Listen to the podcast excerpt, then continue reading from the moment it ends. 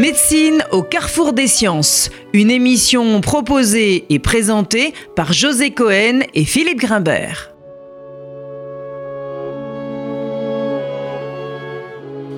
Bonjour à tous et bienvenue sur RCJ pour Médecine au carrefour des sciences.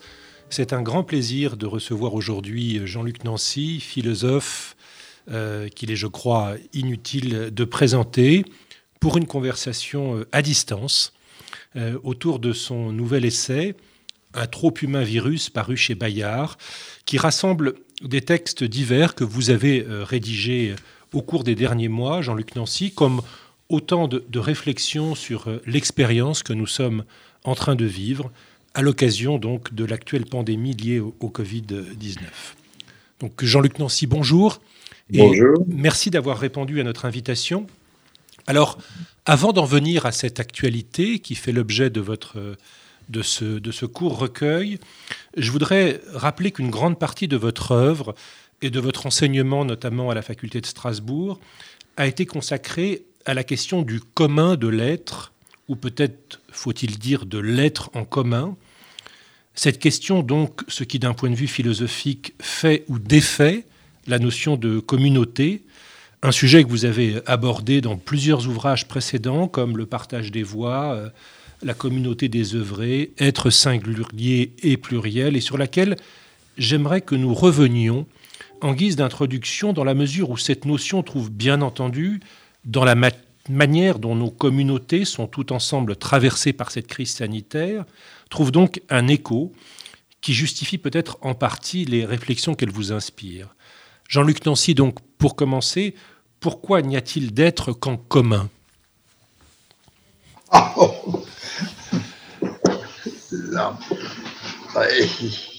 Il, n'y a d'être qu'en commun parce que, parce que nous sommes plusieurs.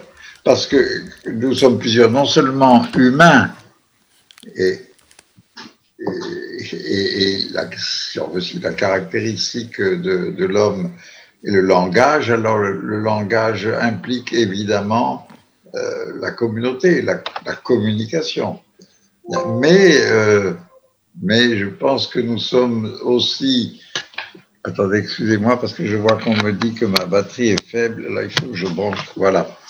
Nous, sommes, nous sommes de toute façon en commun dans, la totalité de l'univers, tout simplement parce qu'il n'y a pas, une seule chose. Il ne peut pas y avoir une seule chose. Une chose unique euh, serait sa propre négation. Ça, D'une certaine façon, ça ne veut rien dire. Une chose unique.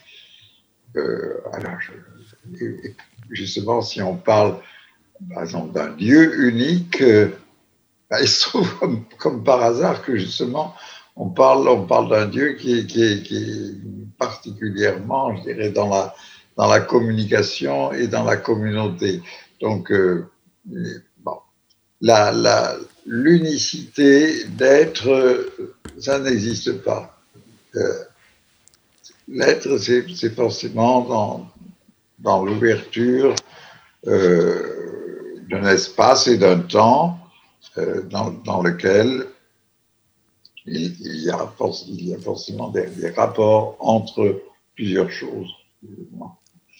Euh, alors, et je dirais parce que le, langage humain et le fait que l'homme euh, n'existe que en communauté ou en, commun en tout cas, le, langage humain, je dirais, au fond, vous êtes chargé de, de, prendre, de prendre en compte cet être pluriel, prendre la pluralité comme telle en charge et de la, et de, je dirais, de la, de la présenter comme telle, de la présenter comme du sens. Oui, donc euh, en fait, ce, qui le, sens de ma question relevait plutôt de la continuité qu'il y avait entre ce que nous vivons, de ce que nous traversons actuellement, et ce qui a été, euh, euh, d'une certaine façon, un, thème l'un des thèmes constants de, votre travail, cette question, du, cette question de l'être en commun. Oui, mais, mais justement, nous, nous, nous, traversons en ce moment euh, quelque chose, un événement qui, d'abord, d'abord médical et sanitaire, mais je pense que on pourra en reparler ensuite. Il, a, il il a d'autres, il a d'autres aspects aussi cet événement. Mais nous traversons un événement qui rend particulièrement sensible toutes nos interconnexions et interdépendances depuis, de, de, depuis le, fait, le phénomène même de la contagion et je dirais de la, facilité euh, regrettable de la contagion euh, par ce virus jusqu'au phénomène de d'interaction euh, internationale euh, dans la fabrication et la distribution de vaccins, mais aussi dans bon, c'est tout l'ensemble, euh, disons, géo-économique, sinon géopolitique, qui est, qui, est mobilisé par là. Mais ce qui est frappant, c'est que, en effet, depuis que ça a commencé, euh, ça a suscité beaucoup de, de, paroles autour de, de motifs de, de l'être en commun, sur la solidarité ou au contraire sur, sur l'égoïsme, etc. Mais comme si on avait besoin d'une circonstance euh, tout à fait particulière et, un peu dramatique pour, euh, pour en prendre conscience, alors que, que c'est tout le temps là, alors que nous vivons tout le temps dans, dans le, les uns avec les autres. Euh, seulement, notre, sur, surtout notre culture, notre civilisation euh, occidentale, elle a pris euh, l'habitude de penser à partir de l'individu. Donc on a toujours l'impression qu'il y a premièrement un individu, deuxièmement, presque comme accidentellement, il y en a d'autres avec lui. Mais l'individu lui-même, euh, il, n'est là que parce qu'il est précédé par deux autres individus, dont chacun est précédé par deux autres. Alors, on, arrive très vite à, quand même à beaucoup de gens quand on fait un arbre généalogique. Et voilà. Or, ça, ça ce, phénomène qui n'est même pas simplement humain, euh, la reproduction sexuelle, elle occupe une très grande part de, vivant. Et, euh, et je dirais même que ta reproduction n'est pas sexuée, euh, eh bien, il y a quand même une reproduction. Je veux dire, l'amibe, elle se divise euh, comme si elle ne pouvait pas euh, rester seule. Alors, revenons donc un peu à cette actualité, cette crise sanitaire. Jean-Luc Nancy, vous la lisez, cette loupe virale, comme vous la qualifiez, comme une expérience qui grossit les traits de nos contradictions et de nos limites. Le Covid-19, dites-vous, en tant que pandémie, est bien, à tous égards, un produit de la mondialisation techno-capitaliste. Il en précise les traits et les tendances. Il est un libre-échangisme actif, pugnace efficace. Il prend part au grand processus par lequel une culture se défait, tandis que s'affirme ce qui est moins une culture qu'une mécanique des forces inextricablement techniques, économiques, dominatrices, pour vous citer Jean-Luc Nancy. Oui, euh, il y a quelque chose qui est difficilement contestable, c'est que l'ampleur de cette pandémie, d'ampleur qui est, absolument euh, inédite euh, dans l'histoire de l'humanité, bon, son ampleur correspond à l'ampleur euh, de toutes les connexions de, de déplacements, de, d'échanges de, toutes espèces, évidemment d'apports économiques à, la surface de la Terre, et en même temps à toute une partie au moins de notre interaction avec euh, ce qu'on appelle la nature, euh, qui est un mot de plus en plus douteux, je dirais, étant donné que c'est justement tout, notre environnement que nous, que nous transformons sans cesse euh, selon un certain nombre de, d'objectifs ou d'impératifs, comme par exemple si nous estimons que qu'il vaut mieux couper des arbres et, et, à la place faire autre chose, des exploitations minières ou des, des installations industrielles. Bon, tout ça, euh, tous ces phénomènes sont derrière l'expansion extraordinaire de ce virus et d'abord peut-être le, sa, sa, communication à partir d'une espèce animale, même si on ne sait pas laquelle. Et donc, c'est, et ça, ça n'est pas non plus complètement nouveau, parce que depuis au moins le début du 19e siècle, euh, déjà, il avait été remarqué que l'augmentation des échanges surtout les échanges commerciaux, hein, commerciaux à ce moment-là, que l'augmentation de ces échanges provoquait des épidémies, hein, entre autres, provoquait, disons, toutes sortes de communications, mais en particulier des épidémies. On savait déjà, même avant le début du 19e siècle, à la fin du 18e, on savait qu'une épidémie de, grippe qui, traversait l'Europe et qui faisait beaucoup de ravages dans l'Europe, venait euh, de Russie, au moins, et peut-être même de Chine. Il y a, euh, il, y a, des, documents là-dessus, et même très remarquable pour un philosophe, c'est que Kant, Kant, euh, vers 1760 à peu près, a, lui-même écrit un, texte qui, ne fait pas partie du, corpus des œuvres de Kant, mais qui est une lettre qu'il a publiée dans un journal de Königsberg, sa ville, à propos justement d'une épidémie qui, était en train de, traverser euh, à ce moment-là l'Allemagne, mais dont on savait qu'elle venait de, Russie, de Pétersbourg. Et euh, et Kant, ne, ne, fait aucune, aucune observation critique à ce sujet, mais il trouve que c'est très intéressant, que ça montre, ça montre comment l'humanité est, en train de communiquer de plus en plus euh, à travers, ces, ces espaces.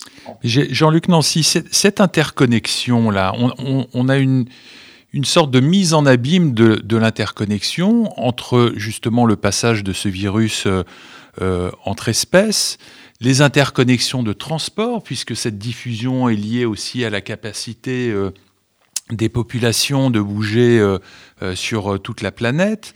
Et puis, on a vu aussi les interconnexions économiques et notamment des problèmes de dépendance économique et industrielle dans la capacité à faire face à ce virus. Donc on, a le sentiment que tout a été euh, euh, mis en lumière dans, dans, le cadre de cette pandémie. Absolument, mais je crois que ce qui a été mis en lumière, euh, c'est ce qu'on appelait jusque-là mondialisation, en présentant comme un phénomène nouveau, alors que c'est un phénomène qui est engagé euh, depuis des siècles, en fait. Euh, la mondialisation, c'est ce qui a commencé quand, euh, d'une part, quand on a pu faire circuler des, bateaux traversant l'océan, mais même, même avant ça, des, bateaux à travers la Méditerranée euh, et, tout un commerce avec le Moyen-Orient qui, a précédé le, grand commerce avec les grands échanges avec l'Amérique. Il y a et en même temps, en même temps, il y a eu l'expansion, que c'est pas tout à fait la naissance en fait, mais, mais l'expansion de ce moyen d'échange qui est la monnaie euh, euh, fiduciaire, la monnaie fictive, c'est-à-dire le capitalisme. Ce que pendant longtemps nous avons appelé, que nous appelons encore, faute de mieux, capitalisme, qui pendant très longtemps nous, avons représenté comme un certain mode de, de, production et de fonctionnement économique n'est pas un certain mode, c'est le mode qui a été inventé par une civilisation qui est devenue euh, civilisation mondiale. Il n'y a pas, il n'y a à peu près aucune région du monde, même, même, même quelques petites tribus encore d'Amazonie ou de, je ou de, de,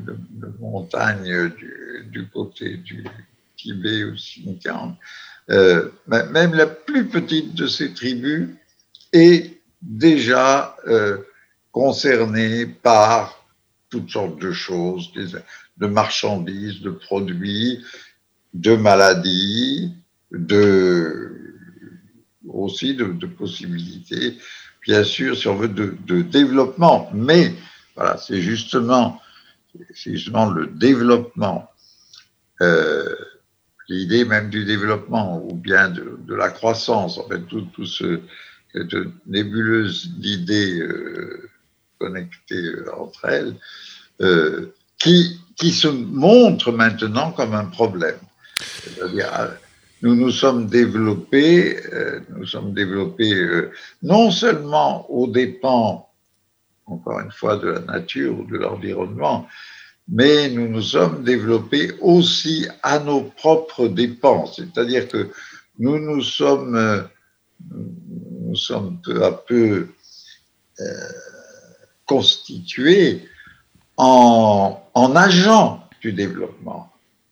En agent du développement, oui, absolument. Euh, voilà, voilà chaque, chacun d'entre nous, d'une certaine façon, est, vraiment peut être considéré comme une pièce dans, dans tout un grand. Voilà, vous êtes médecin. Bien sûr, il y a toujours eu des, des médecins. Tellement vous, vous, êtes, vous êtes médecin à l'intérieur d'une médecine mondiale, à l'intérieur d'un savoir euh, biologique, euh, euh, en même temps euh, thérapeutique, euh, chirurgical, par exemple, qui, qui, qui, qui, circule à travers le monde entier, dont vous ne pouvez plus être euh, indépendant. C'est un, aspect de ça, c'est ce sur quoi on revient, on revient périodiquement, avant la pandémie aussi, c'est le, la, l'importance de, de, des médecins spécialistes par rapport. Par rapport, bon. Oui, nous, nous, nous spécialiste.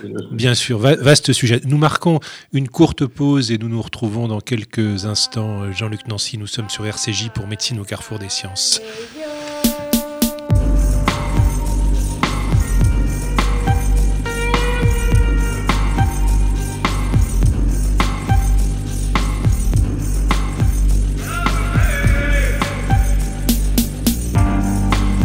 Voici le chant des étoiles. Car nous sommes nous-mêmes les étoiles.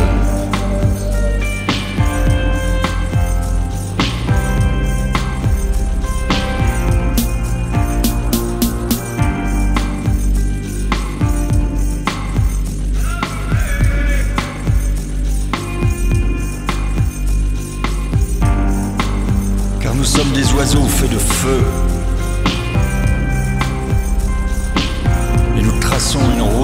Notre âme.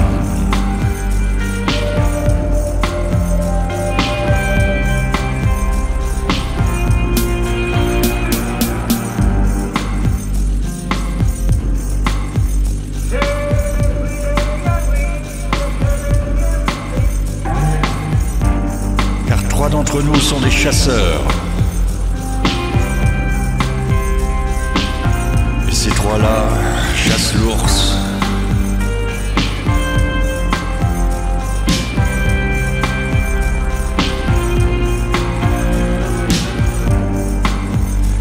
Dévisageons les montagnes.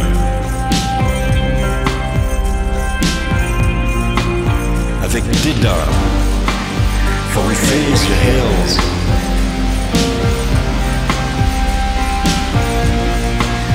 With disdain, for we face the hills.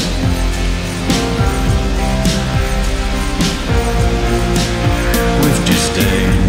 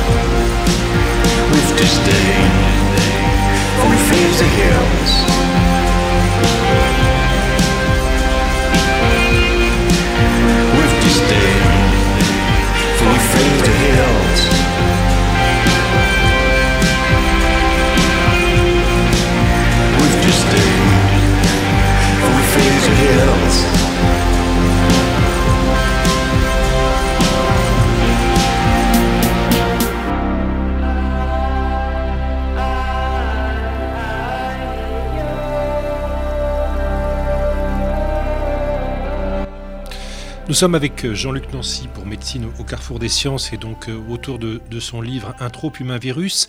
Alors, Jean-Luc Nancy, les, pandémies de jadis ont longtemps pu être, regardées comme des, châtiments divins. Euh, Dites-vous, de même que la maladie fut en général très longtemps considérée comme exogène au corps social. Aujourd'hui, la plus grande partie de ces maladies est endogène, produit par nos conditions de vie, d'alimentation, par des intoxications diverses et variées. Ce qui était divin est devenu euh, humain, trop humain d'ailleurs, comme euh, le disait Nietzsche. Oui, justement, j'ai voulu prendre le, trop humain de, Nietzsche, je dirais à la, fois dans, son sens et puis un peu, un peu à, à rebours, c'est-à-dire que ce, que Nietzsche appelle trop humain, c'est justement une, humanité qui n'est pas, on pourrait dire, à sa propre hauteur, qui n'est pas capable de se, dépasser elle-même alors qu'elle a, peut-être pour, euh, pour vocation, pourrait-on dire, d'être au-delà d'elle-même. Vous savez, le, le mot de Pascal, l'homme passe euh, infiniment l'homme, m'a toujours paru comme une- une- une sorte de signal à, l'entrée de la modernité. C'est-à-dire que, à, la fois, c'est une pensée très ancienne d'ailleurs, et c'est une pensée euh, religieuse pour Pascal, euh, mais en même temps, Pascal est un scientifique, etc., ça veut, dire que il a une conscience du fait que, que l'homme peut aller plus loin que l'homme, et en effet, et en effet, nous en sommes aujourd'hui à ceci que, l'homme est devant la possibilité, par exemple, d'une intelligence artificielle ou la, possi la possibilité d'une une occupation virtuelle de, l'espace, de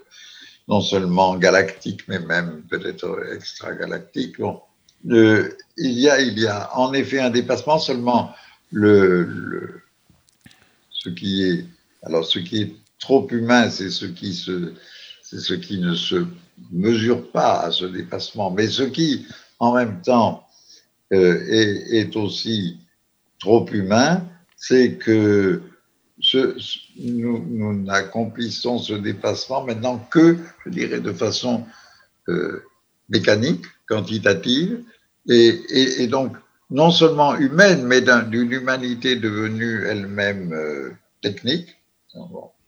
Algorithmique, dites-vous. Hein? Algorithmique, même, dites-vous. Et algorithmique, oui. oui. Et, ça, ce qui, ce qui je, répète ce que je disais avant, là, ce qui, nous, ce qui fait de chacun d'entre nous plutôt une pièce dans un système qui, qui fonctionne indépendamment de nous et qui donc d'une certaine façon n'est plus du tout n'est plus du tout notre propre dépassement, qui tout simplement nous dépasse. Euh, peut-être on pourrait dire, dire que la leçon euh, la plus la plus frappante de cette pandémie, c'est que ça nous dépasse.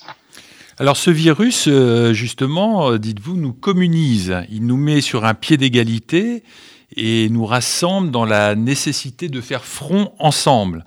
Alors c'est ce qui fait notre plus intime communauté, le sens partagé de nos unicités, c'est ce que vous, vous essayez de nous dire. Mais n'est-il pas paradoxal que cela passe par l'isolement, le confinement? Est-ce que vous n'y percevez pas un obstacle, au contraire? Eh oui, bien, un obstacle. Bon, d'abord, je, suis un peu, je suis un peu étonné par la, quantité de, plaintes et d'oppositions que rencontrent les mesures sanitaires, parce que en même Là, je dirais, il faut presque avoir un regard de, de, psychanalyste. Les gens se plaignent de ne plus pouvoir entrer en contact les uns avec les autres, comme si dans leur vie antérieure, ils avaient toujours été euh, en, train de sortir dans la rue et d'embrasser tous leurs voisins, alors que, alors qu'au contraire, euh, bon, comme on sait, quand on est dans la rue, quand on est dans, des endroits publics, dans des moyens de transport, etc. On, évite autant que possible ce qu'on appelle la promiscuité. Et maintenant, à peine, à peine on nous, oblige à observer des distances que nous nous en plaignons.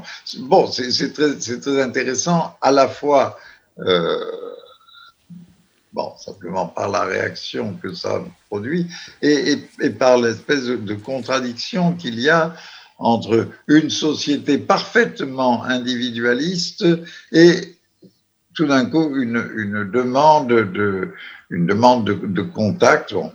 Donc moi je crois pas, je crois pas beaucoup qu'il y ait vraiment quelque chose de, perdu. Il y a au contraire, il y a au contraire peut-être quelque chose de gagné parce que nous pouvons prendre plus conscience, en effet, de, l'importance de, nos rapports. Mais ça n'aura de, ça, n'aura d'effet positif, que si nous prenons conscience de ce que nos rapports ne peuvent pas être réduits aux rapports techniques auxquels, en même temps, ils sont, réduits, c'est vrai, par les, mesures sanitaires. Les mesures sanitaires sont des mesures techniques. Euh, et ces mesures techniques vont, être peut-être palliées, dépassées par d'autres mesures techniques, la vaccination. Bon. Mais, tout ça ne, change pas beaucoup euh, les rapports euh, les rapports du groupe ou des groupes, tout ça ne change pas beaucoup le, justement le commun, la véritable possibilité du commun. Euh, ça, accentue peut-être le, comment faut-il l'appeler le, Alors oui, disons voilà, ça accentue peut-être le collectif, mais pas le commun le collectif et le commun sont, deux choses euh, bien différentes. Le collectif, c'est beaucoup de, beaucoup d'individus ensemble, rassemblés par des raisons et des forces euh, qui sont extérieures à, leurs attentes, à, à leurs désirs. Euh, le commun, le commun, c'est quand, c'est quand il y a, c'est quand il y a une communication, un partage. Or, euh, je suis très frappé de ce que la, pandémie arrive aussi indépendamment de, toutes les autres causalités qu'on a déjà évoquées, la pandémie, elle, arrive dans une société presque complètement éclatée en, en individus et ou en, micro-communautés qui, du coup veulent, qui veulent affirmer leur, leur spécificité, leur autonomie. Bon. C'est-à-dire que d'une certaine façon, euh, les, les, distances entre nous, qu'on appelle aujourd'hui sociales, euh, ces distances, elles étaient, elles étaient là, d'autres distances étaient là, mais énormes et continuent à être là. Bah, les, distances sociales, en un sens beaucoup plus propre du mot, c'est-à-dire les distances entre les, catégories, les groupes dans la société, les distances économiques, quand on apprend que pendant la pandémie, depuis maintenant un an, un, certain nombre d'entreprises et d'individus ont continué à faire des profits égaux, sinon supérieurs à ceux qu'ils faisaient dans les années précédentes, on est, on est un peu pantois. Non? Ça veut dire que la, la, la, la, pandémie ne réduit en rien les écarts. Et au contraire, par exemple, en ce moment, elle est peut-être en train, elle est certainement en train de les augmenter entre, par exemple, les, les pays qui n'ont pas de vaccin et les, et les, pays qui en ont. Heureusement, jusqu'à présent, on dire les, les pays qui, qui, par exemple, l'Afrique est, est, moins est moins affectée. Elle est, elle est, elle est moins, elle est en effet moins, moins contaminée. Alors, Jean-Luc Nancy, vous, vous, allez également, euh, vous avez également euh, exprimer une forme de critique à l'égard de ce que vous avez appelé les néo-viralistes, euh, ces individus euh, qui déplorent une certaine forme d'idolâtrie de la vie, qui, euh, qui semble indiquer que dans euh, cette définition chère à Aristote, le bios du biologique écrase euh, la zoé et que d'une certaine façon on aurait euh, euh, réduit euh, l'existence humaine à donc sa définition strictement physiologique. Vous êtes extrêmement critique face à cette, face à cette, cette position-là. Bien oui, parce que cette position qui, qui, qui, accuse une réduction à la, au, biologique, si on veut, euh, elle, elle, repose elle-même sur quoi Elle repose elle-même sur l'idée que qu'il faut au fond que les plus forts euh, vivent et que les plus faibles meurent. Euh, or, c'est très, exactement euh, quelque chose que, que, tout le progrès de notre civilisation semblait avoir mis en question. Il est vrai, il est vrai que je pense toutes les sociétés euh, ont, eu un problème avec les gens âgés, les gens malades, et il est vrai qu'on a non seulement laissé mourir, mais qu'on a fait mourir euh, dans, certaines sociétés euh, les gens à partir d'un certain âge ou d'un certain état de, de maladie. Mais alors, je dirais, c'est presque la, la, démonstration flagrante que ce que nous avons, ce que nous avons fait pour allonger la vie humaine, pour l'améliorer, pour combattre la maladie, euh, ne, ne, ne, mènerait que euh, à une sorte de situation absurde dans laquelle il faudrait sauver des vieux euh, et, du coup rendre plus difficile aussi la, condition des jeunes, euh, des, vieux qui ne, méritent plus de mourir. D'ailleurs, dont je fais partie. 80 ans, on, est bon pour euh, on, est bon pour la casse. Oui. Euh, or, or, et en un sens, on pourrait dire que ça, soulève, ça soulève une vraie question. C'est justement, ça soulève la question de, en effet, qu'est-ce qu'est-ce que c'est notre, notre progrès technique, en particulier notre progrès médical. Euh, allongement de la vie, mais souvent d'une vie dans, dans, des conditions qui ne sont pas si glorieuses, si belles. Ces, ces, EHPAD dont on parle tout le temps en ce moment, il euh, faut bien dire que souvent, c'est vrai, ce sont, ce sont, des endroits où les gens vivent, dirais, plus dans le malheur et dans la souffrance que dans euh, je ne dis pas, je ne fais pas vraiment une généralité, mais enfin, bon, j'en ai connu, j'ai eu ma mère dans un EHPAD et je sais que ce ne sont, pas des endroits dans lesquels euh, on se poursuit une vie euh, si, positive que ça. Donc, peut-être, sans doute qu'il y a, j'accorderai ça à ceux que j'ai appelés les néo-viralistes, qu'il y a une sorte de demande euh, d'attente de, de santé dans, dans, notre société qui, euh, euh, est, uniquement quantitative. Pas être malade, être de plus bon, pas être malade, vivre de plus en plus longtemps. Oui, c'est vrai. Mais il y a cette demande parce que nous ne savons pas, en fait, ce que nous pourrions demander d'autres. Nous, ne savons pas ce que c'est que l'accomplissement d'une vie, euh, peut-être pas si long que ça. Bon, je, dis ça parce que je suis greffé du cœur. J'étais greffé du cœur il y a 51, enfin non, quand j'avais 51 ans. Ça va faire 30 ans que je suis greffé du cœur. C'est évidemment beaucoup d'années. C'est formidable, c'est extraordinaire. Mais si j'étais mort à 51 ans, euh, ben, ça aurait quand même été une vie. Ça, aurait été un, certain. On aurait dit Ah, c'est bien dommage, le pauvre homme, euh, bon, il est mort bien jeune, et bon. Mais ça aurait quand même été un accomplissement de vie. Or, nous ne savons plus. Nous ne savons plus ce que c'est qu'un accomplissement de vie. Et donc, nous n'arrivons pas à combiner le, prolongement de la vie et l'accomplissement.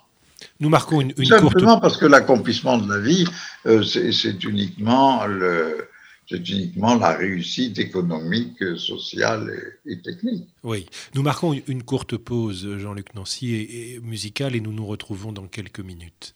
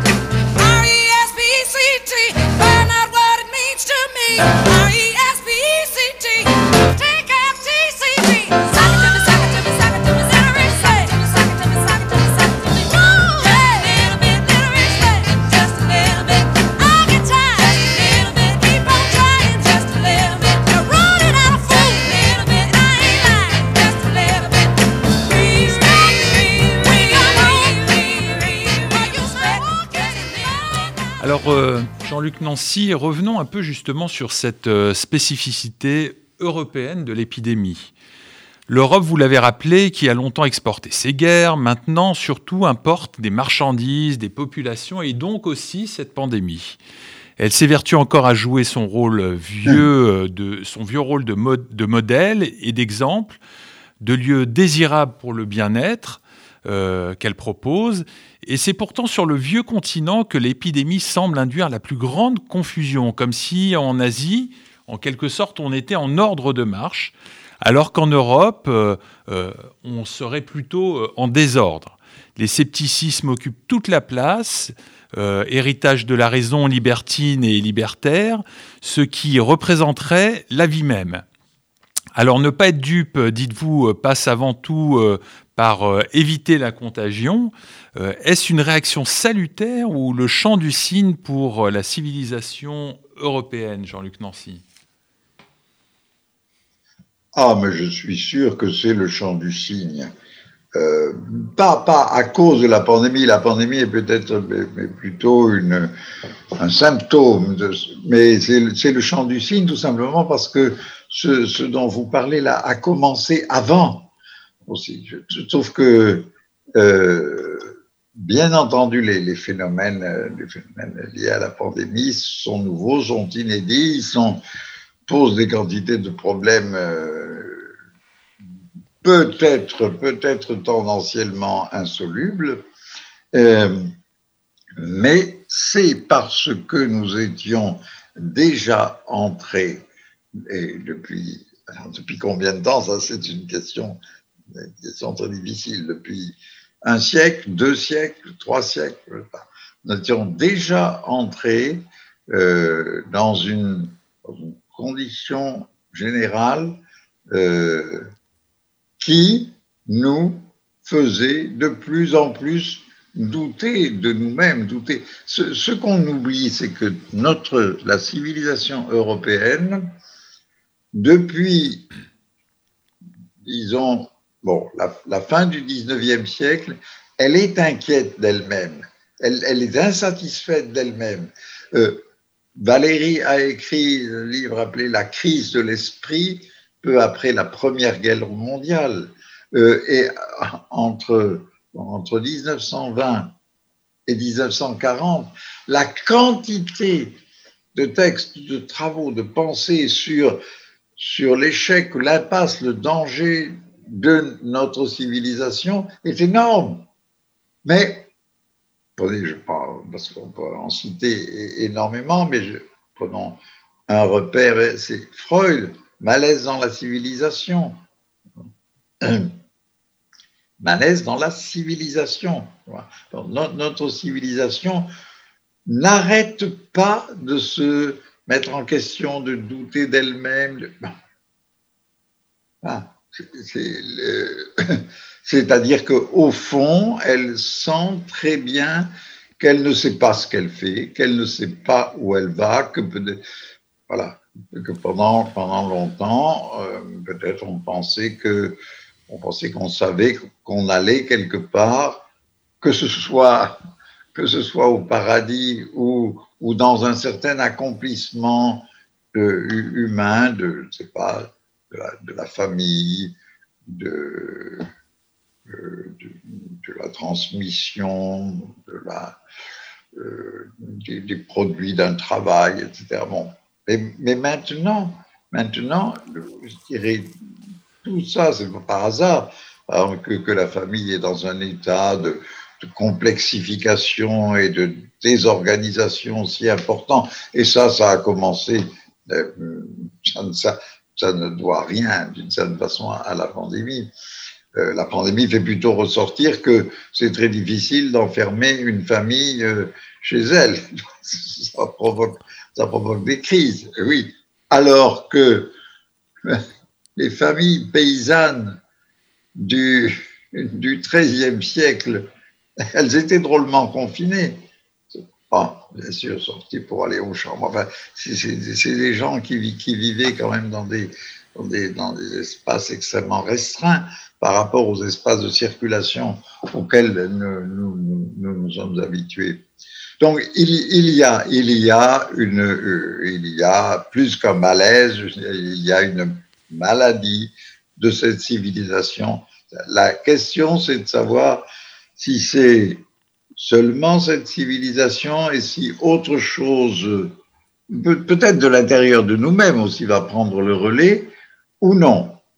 Et pour le moment, je dirais que justement le fait que l'Europe, euh, l'Occident en général, demeure, demeure un objet de désir et d'attente de la part du reste du monde, et que la, partie du monde qui le manifeste le mieux, c'est justement l'Asie.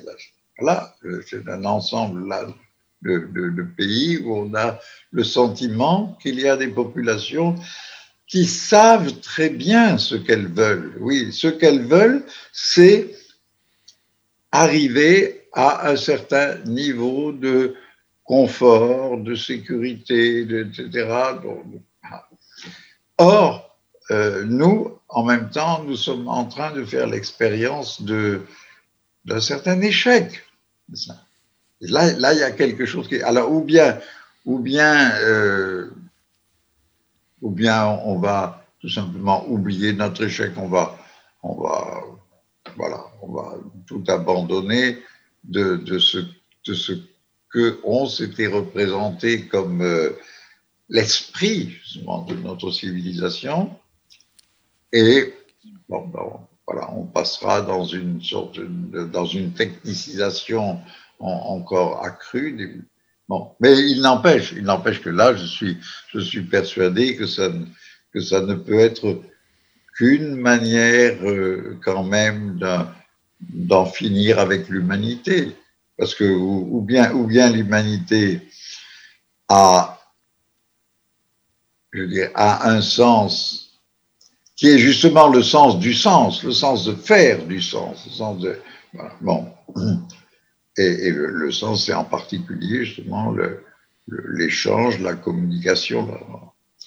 Euh, et, si, l'humanité a, a, ce sens-là, elle ne peut pas continuer avec cette civilisation. Indépendamment même, je dirais, du fait que, de toute façon, nous ne pouvons plus continuer comme, nous faisons jusqu'à maintenant, euh, ben, du point de vue de ce qu'on appelle l'écologie.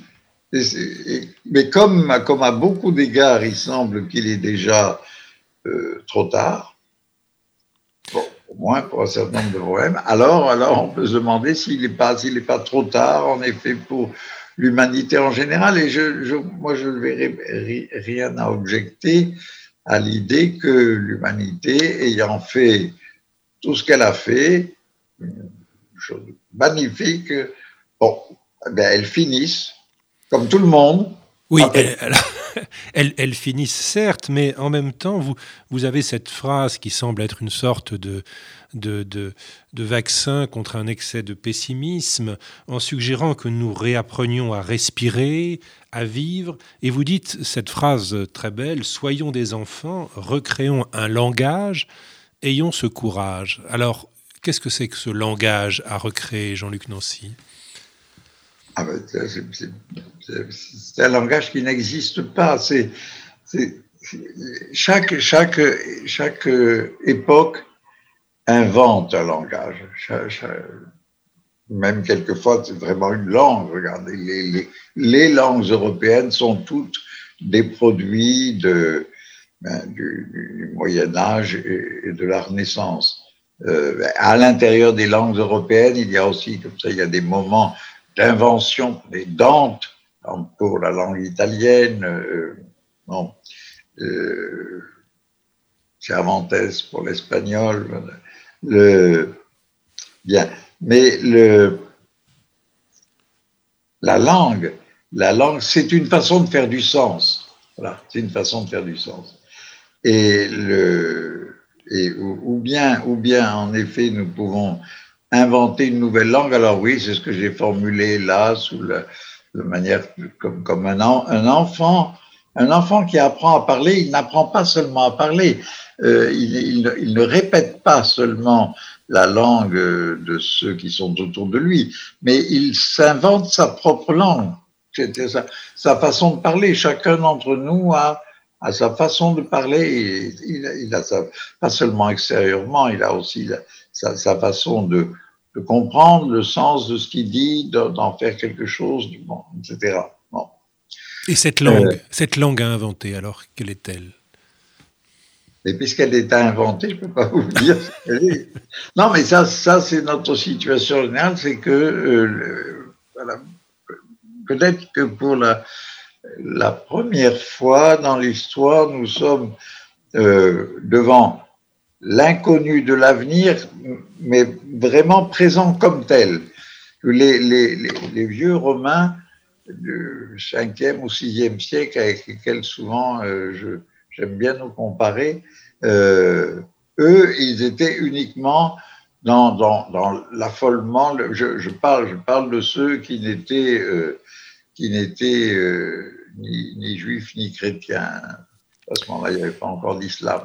Mais alors, alors, alors, il y a quelques il y a, quelques, petites communautés comme ça, juives et chrétiennes, ou même, ou même les, les deux peut-être encore mélangées, qui, euh, qui subsistaient, mais alors, en, en, marge, en marge en quelque sorte de, de l'histoire, alors que c'est justement elle qui allait un peu plus tard faire démarrer une nouvelle histoire.